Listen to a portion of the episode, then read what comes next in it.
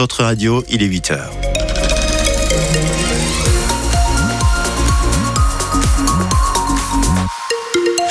Les infos à Marseille, en Provence, Camille Payan. Et c'est chargé sur la 7. Oui, par exemple, euh, d'Erognac. Voilà l'entrée euh, sur la 7 en direction de Marseille jusqu'à Saint-Antoine ce matin.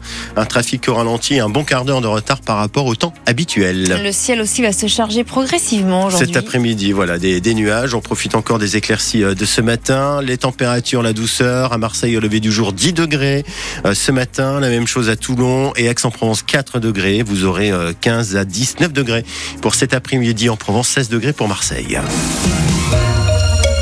À la une ce matin, Camille, la saleté à Marseille, est-ce une fatalité? Ou un combat perdu d'avance, le ras-le-bol dans certains quartiers est à tel point que des comités de quartier envisagent tout simplement d'interpeller le défenseur des droits pour constater l'absence de services publics dans le 15e arrondissement. Par exemple, la photo, vous la connaissez, des trottoirs envahis par des déchets, des poubelles éventrées, des canapés ou des frigos abandonnés dans un coin de rue. La faute à qui? À ceux qui remplissent les poubelles ou à ceux qui sont censés les ramasser C'est la question. Fred Chapuis, d'autant plus que la situation s'est dégradée euh, depuis que la société des Richebourg a perdu le marché.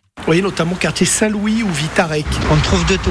Des chaussures, du plastique, des bouteilles. On ne peut pas continuer à vivre comme ça. Même constat dans le quartier voisin de la Viste. Elisabeth y habite depuis 60 ans. Très remontée contre la saleté. Elle pointe du doigt le comportement des Marseillais. Mais c'est Marseille parce que les gens balancent par les fenêtres les sachets poubelles parce qu'ils n'ont pas envie.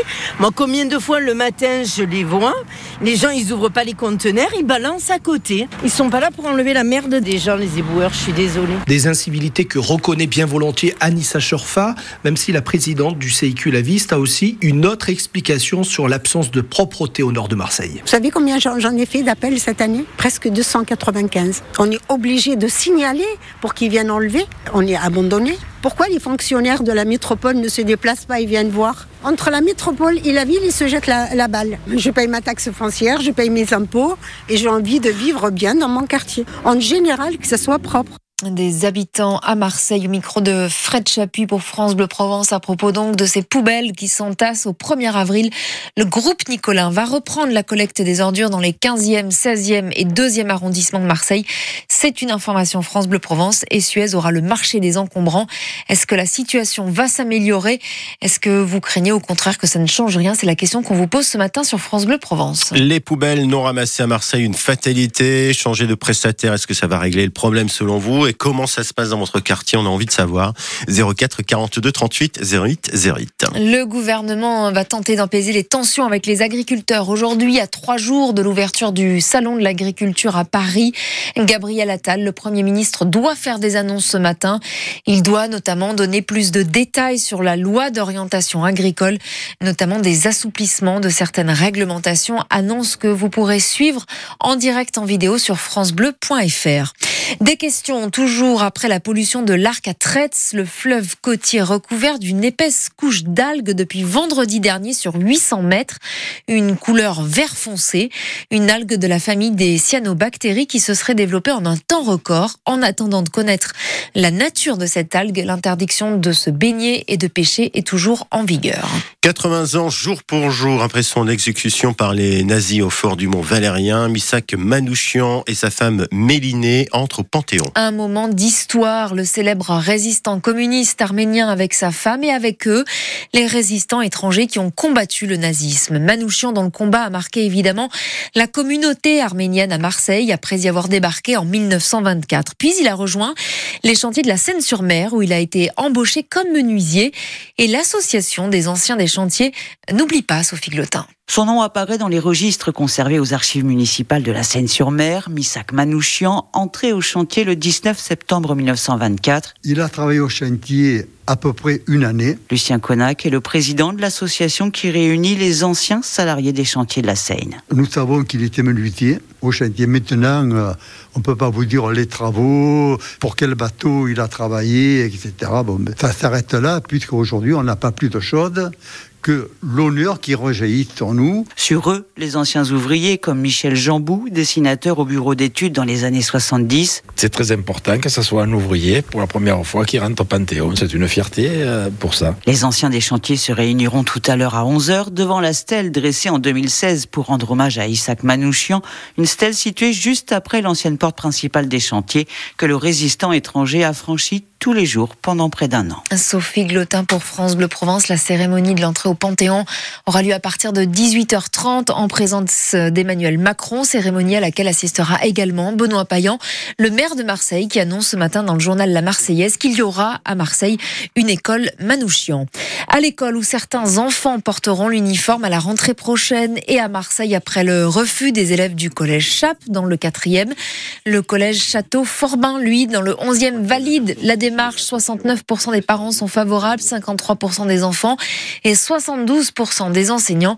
C'est le département donc qui financera euh, à hauteur de 200 euros l'achat du trousseau pour chaque élève. Lui, il a enfilé euh, l'uniforme de l'Olympique de Marseille, Jean-Louis Gasset, le nouveau coach. casquette sur la tête, casquette de l'OM. Évidemment, Jean-Louis Gasset, pompier de secours, appelé pour sauver une équipe en train de couler.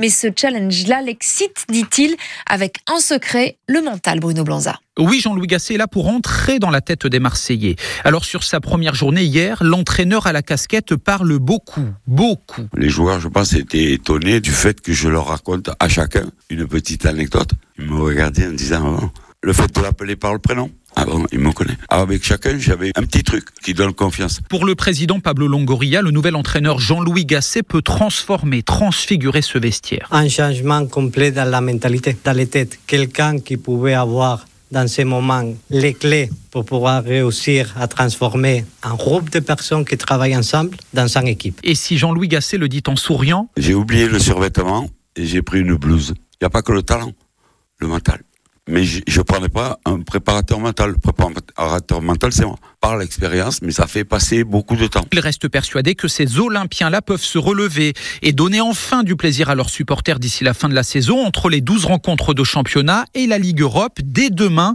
dans un vélodrome qui n'attend que ça, un improbable réveil de l'OM. Voilà, Jean-Louis Gasset, donc le nouveau coach de l'OM avec Bruno Blanza pour France Bleu Provence, coach et donc préparateur mental. On verra s'il sera bien au rendez-vous avec les supporters de demain soir donc au Vélodrome. Lui, son rendez-vous avec les Marseillais, c'était hier soir au Dôme. Michel Sardou en concert pour sa tournée Je me souviens d'un adieu, un dernier tour de piste, concert débuté, terminé avec évidemment les lacs du Connemara. Et puis tous ces célèbres tubes chantés sur scène évidemment devant 8500 fans dont Magali. Elle a passé une bonne soirée. J'ai adoré. Qu'est-ce que j'ai le plus aimé chez lui? Euh, Son sourire et, euh, le, décor avec les lumières. Magnifique. Je l'ai vu, j'avais 9 ans et je continue à le voir euh, chaque fois qu'il passe. Combien de fois vous l'avez vu? Au moins 8 fois. Il change un peu quand même Forcément qu'il change, mais, non, mais le chanteur en lui-même ne change pas. La voix, idem, et il évolue avec son temps et il est magnifique. Juste merveilleux. Je reviendrai voir.